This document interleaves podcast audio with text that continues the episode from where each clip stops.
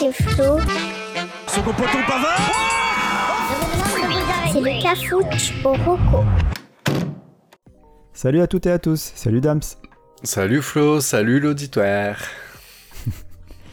Alors les beaux jours arrivent, hein ça fait du bien un petit peu. Tu vas en profiter? Carrément. Bah, en fait, je pensais euh, tout débroussailler le terrain de jeu. Ah, bonne idée ça. Euh, Tu parles du bout de terrain que tu as derrière la maison là? Euh, non, je parle de mon corps. Plus un poil. J'en connais une qui va être trop contente. Ah, dégueu. C'est le caca, c'est le foufou, c'est le cafouche au roco. J'ai tout de même une question. Quand tu dis plus un poil, euh, c'est-à-dire? Bah, euh, je- bah, le, le torse, le dos, euh, le sillon interfessier, euh, les coups. Ça, c'est c'est bon, c'est bon, c'est bon, j'ai compris, merci. On passe à autre chose? C'est toi qui vois, hein. Bah, allez, go le cafouche. Mais comme c'est trop frais. Bah, Allez, je commence. Euh, Allez. alors, je commence avec une mini-série euh, que l'on trouve sur Canal+, euh, euh, mais également sur YouTube, qui s'intitule Brute. Et comme son nom l'indique, ça n'a absolument rien à voir avec les vaches ou les lesbiennes. Donc, Brute est une mini-série humoristique créée en 2018 par le collectif Yes Vous Aime, qui est composé de Bertrand Huskla, Pauline Clément, Joanne Cuny, toujours aucun lien avec les lesbiennes, Ni avec les vaches. et avec les vaches, encore moins avec les vaches. Et, et enfin, Mustapha Bena- Benaïbout, j'espère que je dis bien son nom. Euh, en fait, je sais pas si tu connais donc euh, ce- cette petite série Ouais, ouais. Euh, Sur YouTube. ah. Euh, sur YouTube et sur Canal. Ouais. Euh, en fait, c'est un format vidéo, donc euh, pour ceux qui connaissent pas, d'environ deux minutes, qui parodie celle du média d'actualité brute. Euh, donc voilà, qui est un truc, c'est vachement sur les réseaux sociaux. L'image est carrée, c'est pas du 16 neuvième, c'est vraiment, c'est vraiment fait pour s'adapter justement aux réseaux sociaux. Et donc ces vidéos présentent souvent un personnage qui est principalement joué par Bert- Bertrand Huskla. Et ce personnage décrit sa situation de façon décalée en s'appuyant sur des sujets d'actualité. Oui, voilà, en fait, ça a tout. Quelqu'un qui serait un peu premier degré peut regarder en passant à côté de la parodie, parce que voilà, si on va parler de gilets jaunes, ils vont faire forcément une vidéo sur les gilets jaunes, ou le confinement, ou des choses comme ça. Mais euh, voilà. ouais, Parodie c'est- d'actualité, ouais. C'est exactement ça ce que tu disais. En fait, c'est, c'est tout est basé sur le second degré dans leur euh, dans leur sketch. Et, euh, et en fait, donc leur sketch, euh, c'est rempli de punchlines. Il y a beaucoup beaucoup de, phrases là très bien pensées. Euh, bien sûr, c'est très drôle et c'est euh, engagé un petit peu.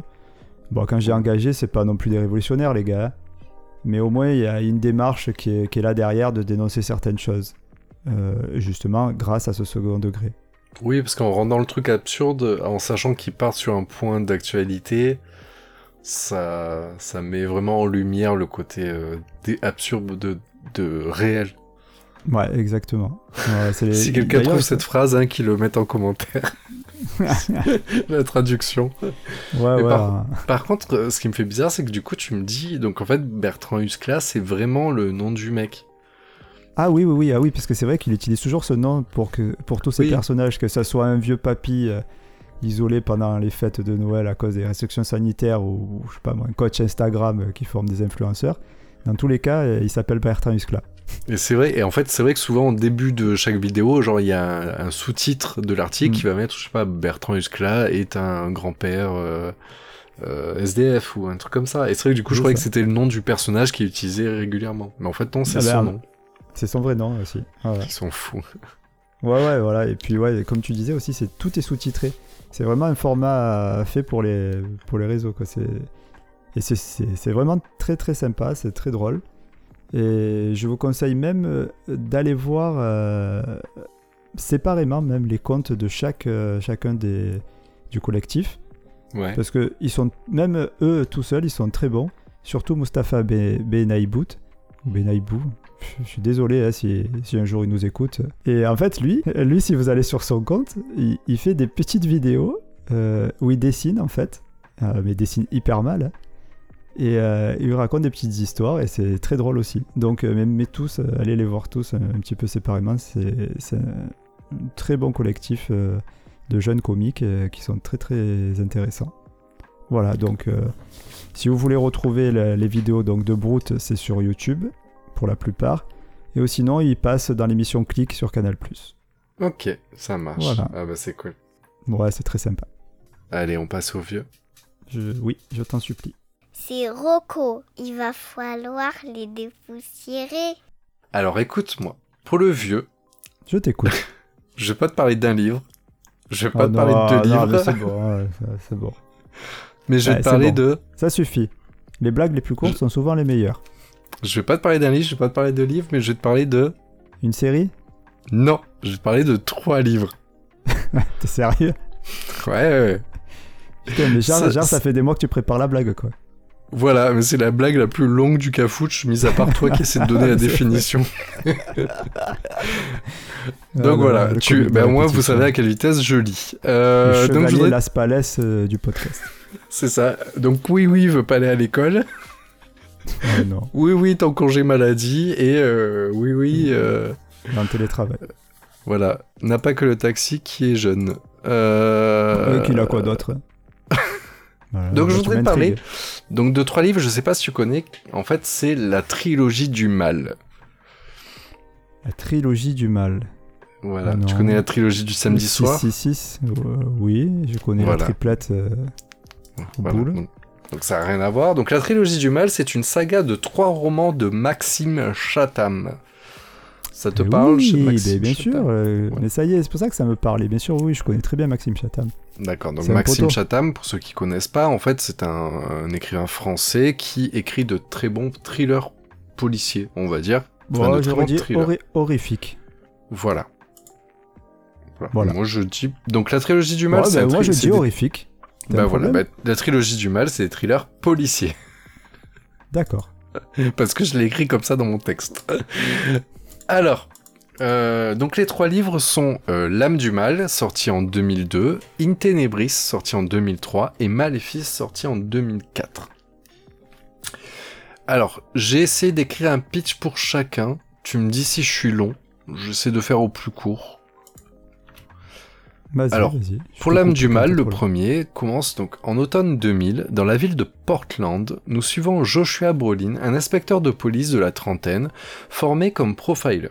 Celui-ci est à la poursuite d'un tueur en série qui s'appelle le bourreau de Portland. Il parvient de justesse à sauver la dernière victime en tuant d'une balle dans la tête ce serial killer, alors qu'il s'apprêtait à exécuter son morbide rituel. Attends, là, un tu spoil la fin? Non, c'est le début, c'est le tout début. Ah, d'accord, ok. J'ai eu peur. Ouais, ouais, ouais, on dirait un spoil, hein, c'est flippant. Mais justement, un an plus tard, une nouvelle femme mutilée est découverte dans un jardin public. Les enquêteurs vont découvrir qu'elle a été tuée avec exactement le même rituel que le bourreau de Portland. Une course contre la montre va alors démarrer entre Brolin et ce qui semble être le fantôme du tueur en série. Je vais pas spoiler. Fait peur, ouais. Non, non, d'accord. Je croyais que tu disais pour amener le deuxième, tu finissais le premier. Alors, ceux qui pas le fantastique, je vous rassure, le fantôme, on comprend pas, c'est très compliqué, etc. Mais on part pas sur un truc avec il y a pas de zombies, de vampires ou je sais pas quoi. hein. Donc, euh, on est bien sur du thriller policier. Moi, j'ai adoré cette ambiance qui était un peu, un peu stressante, un peu cracra, avec un tueur bien, bien, euh, comment dire. Gore? Ouais, mais avec, tu sais, les, les rituels, etc. Ça m'a fait penser, ouais, à toutes ces ambiances comme Seven et tout. Donc, euh, j'ai beaucoup aimé. L'écriture est très bien. Ils se lisent très facilement et une bonne mise en haleine. Donc, pour finir les pitchs, euh, le deuxième livre, In Tenebris, se passe deux ans plus tard, où une femme est retrouvée nue, scalpée et complètement désorientée, courant dans les rues de New York. Une jeune inspectrice, Annabelle O'Donnell, va, lors de son enquête, découvrir le cache du tortionnaire, et dedans, elle va découvrir des photos de 67 personnes signalées disparues depuis des années. Elle va alors commencer une enquête d'une plus grande am- ampleur et rencontrer alors un détective privé, Joshua Brolin, qui enquête sur la disparition de l'une de ces personnes. Donc voilà pour le deuxième euh, bouquin Le lien est fait. le lien est fait. Et le troisième bouquin, donc qui clôt cette trilogie, qui s'appelle Maléfice, commence quelques mois après le deuxième bouquin. Un ami policier de Joshua et Annabelle les contacte suite à la découverte du cadavre de son frère au milieu de la forêt, décédé dans d'étranges circonstances. Alors que ceux-ci viennent pour soutenir leur ami et enquêter, d'autres personnes portées disparues vont être découvertes, embaumées dans des cocons d'araignées. Ouais, ça part en biberine. là. Ça part en biberine. Donc voilà. Donc cette trilogie, euh, moi bah, pour moi c'est la, découverte de Maxime Chatham. J'avais vu des des livres de, de Maxime Chatham qui me donnaient un peu envie de lire, mais je savais pas trop ce que c'était. Et en fait, euh, un ami me l'a conseillé en me disant euh, lis au moins la trilogie du mal. Et c'est vrai que ces trois bouquins sont super bien. Ils vont bien ensemble, même si chaque histoire est indépendante. Vous n'êtes pas obligé de commencer par le premier, même si je vous le conseille pour l'histoire de fond, pour mieux comprendre un peu la psychologie de nos personnages principaux. Mais chaque histoire sont vraiment euh, correctement séparées. Et voilà, ils font à peu près 600 pages chacun en for- format poche. Ouais, c'est. Je... Moi, alors, j'ai pas lu la trilogie du mal. Par contre, j'ai lu euh, plusieurs livres de Maxime Chatham. Est-ce que tu aurais euh, lu Conjuration primitive? Euh, pff, honnêtement, je me souviens plus des titres. Ouais.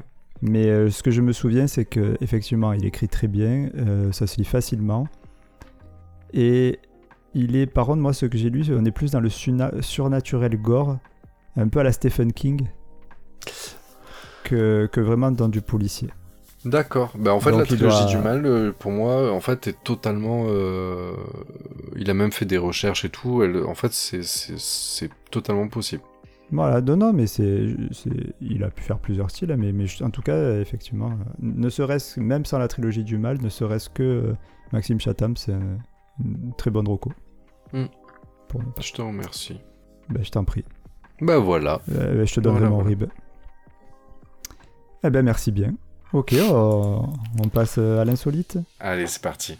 Après le rétro, l'insolite. Hmm, Je vais parler euh, d'un film que j'aime beaucoup, qui me tient à cœur, et euh, qui a popé dans le Discord euh, il y a pas longtemps. Et je me Oh. suis dit que je pouvais pas passer à côté, et ce, pour plusieurs raisons.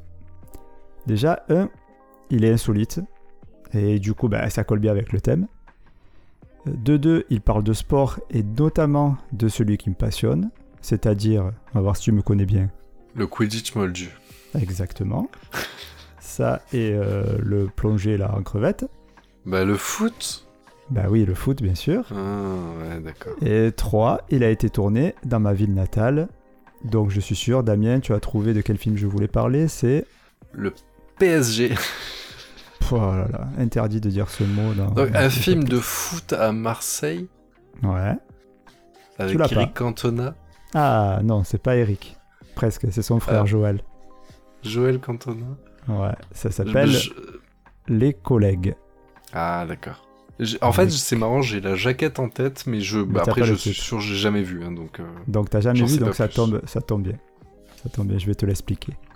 Donc Les collègues, c'est un film comique de 93 minutes qui est sorti en 1999 et qui a été réalisé par Philippe Dajoux. Euh, l'histoire raconte, euh, c'est l'histoire d'un club de foot de quartier de Marseille bien sûr donc, qui risque de perdre son terrain, qui doit être remplacé par une piscine municipale. Et euh, pour le sauver, le fils du président va monter une équipe afin de remporter la mondialette, tournoi qui se joue en parallèle de la Coupe du Monde 98 en France et qui leur permettrait de gagner 300 000 francs. Eh ouais, on est vieux. hein. Eh bah oui. Et euh, donc de remporter cette somme et de sauver forcément euh, le club. Euh, donc, alors dans l'équipe, tu vas retrouver des personnages, on va dire atypiques, et qui, et je trouve qu'ils représentent vachement bien la diversité de la population marseillaise.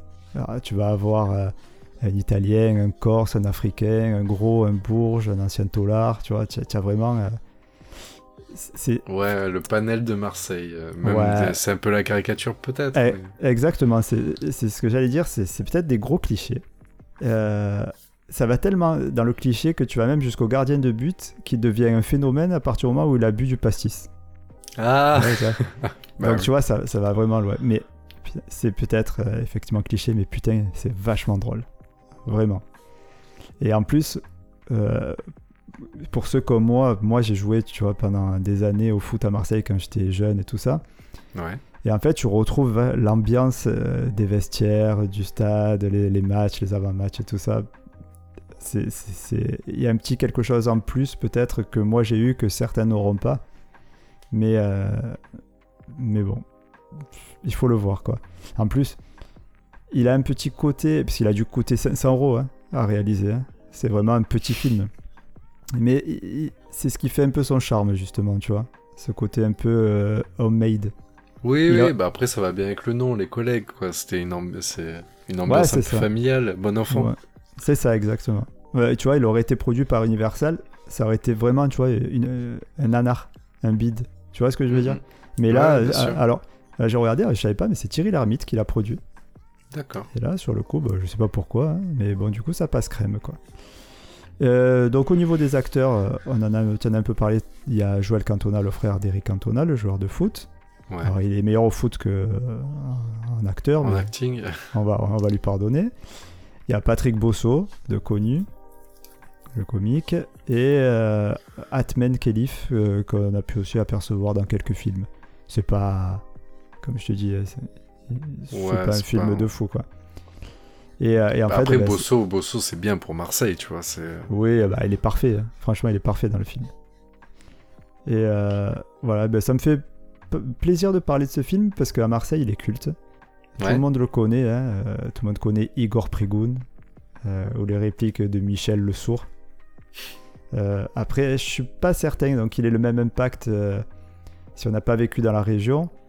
Mais dans tous les cas, quand même, essayez d'aller le regarder au, au moins une fois pour vous donner une idée euh, de, de cette ambiance et de cet humour qui est peut-être un peu particulier, mais qui, qui marche super bien chez nous. Quoi. Alors, ok, tu dis essaie de le regarder, mais moi je te connais. Donc si tu parles de ce film, où est-ce qu'on le trouve? Ah ben voilà, Ah, ça c'est une excellente question. Ben nulle part. Voilà, c'est fidèle là, à pour, le toi-même. coup, pour le coup, quand je dis nulle part, c'est nulle part. Il est pas sur les, sur les, comment on appelle ça, sur les sites de streaming vidéo.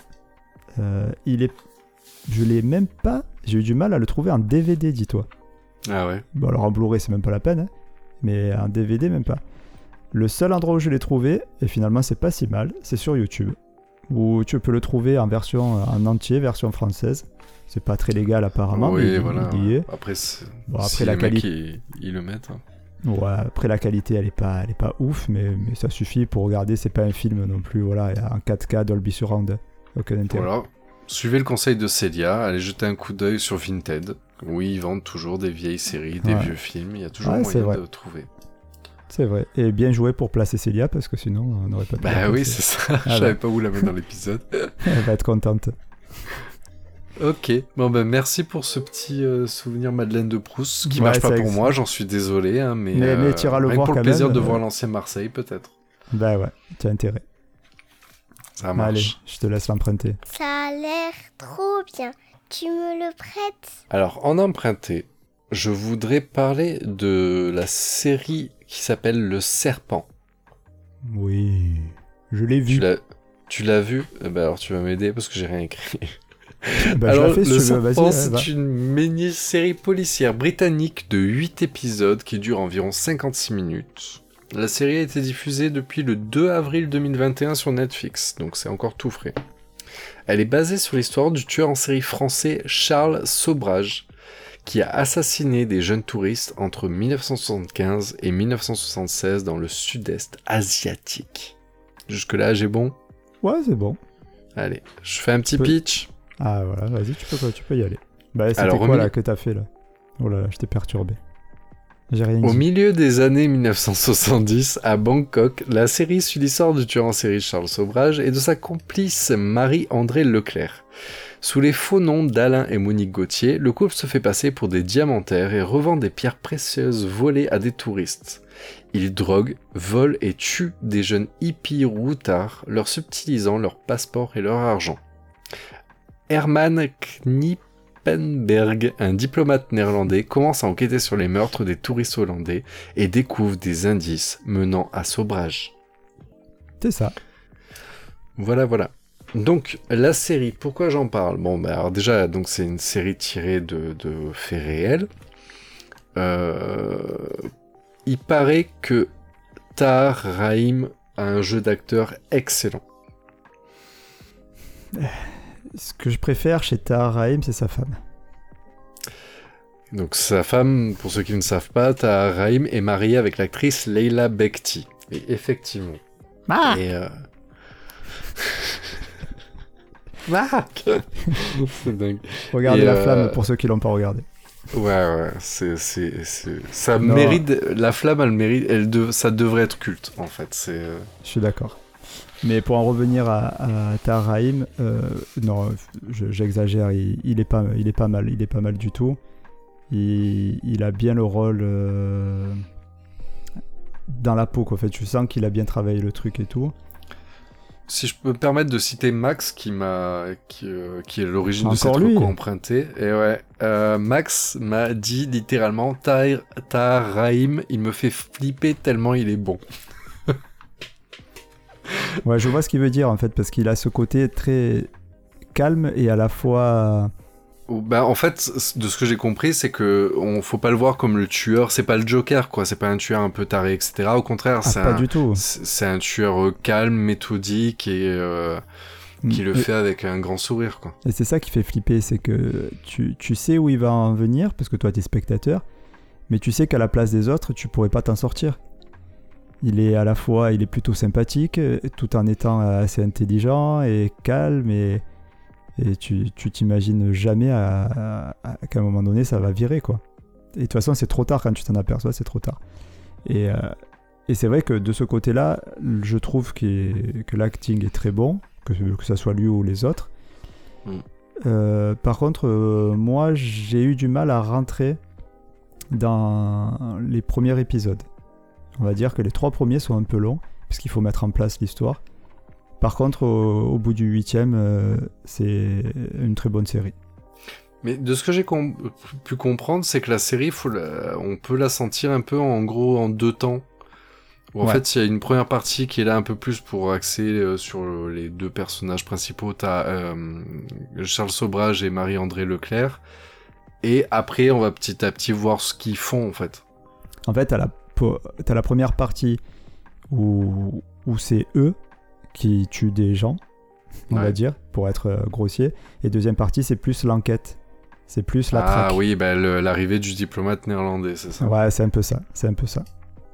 Et c'est là Donc, où ça fait, devient, je trouve que ça monte. c'est euh, la deuxième partie où ça monte en, en pression et c'est là où ça devient vraiment pas mal.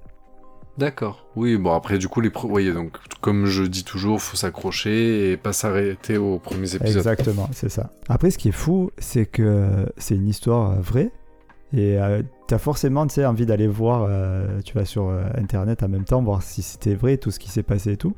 Ouais. Et le mec, c'est- c'est romancé bien sûr, mais c'est fou ce qu'il a fait. Et le mec est encore en vie aujourd'hui. Ce Je suis en Charles prison Sobrage. quand même. Oui, il est en prison, mais il est en, il est en vie. D'accord. Mais c'est incroyable. Incroyable ce, que- ce que ce mec a, a réussi à faire. euh, Bon, même si c'était pour, euh, pour euh, des mauvaises choses, mais, mais rien que pour ça, le- ça vaut le coup. Rien que pour l'histoire du gars. Bon ben voilà. Euh, donc euh, la série Serpent sur Netflix, euh, sortie depuis le 2 avril, euh, 8 épisodes de 56 minutes. Je crois que c'est fi- après la voilà, c'est une mini-série, elle est Ah, finie. tu confirmes fini, c'est fini, oui, il n'y a, plus rien à dire après. Voilà. Donc euh, Ouais, juste euh, avant de le récap, juste une petite anecdote sur le- la série. ouais. Depuis qu'elle est sortie, les ventes euh, des lunettes des années 70, là, un peu aviateur, comme ça, Ah. explose complètement. Parce que c'est vrai que lui, il il les a toujours sur le nez et ça lui fait une, une gueule qui, qui va bien, quoi. J'avoue. J'avoue. Ah ouais, mais c'est moche quand même. C'est ouais, c'est moche, mais ça donne un petit côté. euh, euh, tu sais, à l'ancienne, là et tout, j'aime bien. Ouais, ouais, mais vu comment tu réagis, c'est que tu as déjà acheté ta paire, c'est ça? Non, ma paire, elle est entre les jambes. Ah bon, bah, allez, sur bravo. cette blague dégueulasse, on peut passer au récap, on arrête là, c'est pas possible. Allez, ouais, ouais, ouais, parce que on- avant d'aller trop loin. Allez, on passe au récap. Un rappel des rocos d'aujourd'hui. Pour le nouveau, je vous parlais de Brute, la mini-série du collectif Yes Aime. Pour le vieux, j'ai parlé de la trilogie du mal de Maxime Chatham. Pour l'insolite, le film Made in Marseille, Les collègues. Et pour l'emprunter, la série The Serpent. Eh bien, merci, Damien. Merci à toutes et à tous de nous avoir écoutés. C'était un plaisir. Ah, écoute, partagez. euh, n'hésitez pas, comme d'habitude, Instagram, Facebook, euh, Twitter. Maintenant, attention, on se met sur Twitter. On va commencer à envoyer du lourd. Parce que là, jusqu'à maintenant, on était, on était tranquille. Là, Oui, on a euh, pris un community manager euh, level 99, donc euh, ça va envoyer. n'hés- N'hésitez pas à lui cracher dessus. Hein, si- Ah ben, Si il est fait pour ça. pas. Il est fait pour ça. hein. Il est payé pour. Euh, moi, je voulais remercier Max pour être un- une source intarissable de recos. Et, Et pour, et pour supporter. Célia. Et euh, bien, Surtout pour ça. hein. ouais. On se dit à lundi Allez, à lundi On se- prochain. en se faisant des bisous. Ouais, bisous. L'épisode est fini. On range le cafouche pour vous trouver des nouvelles recos. Salut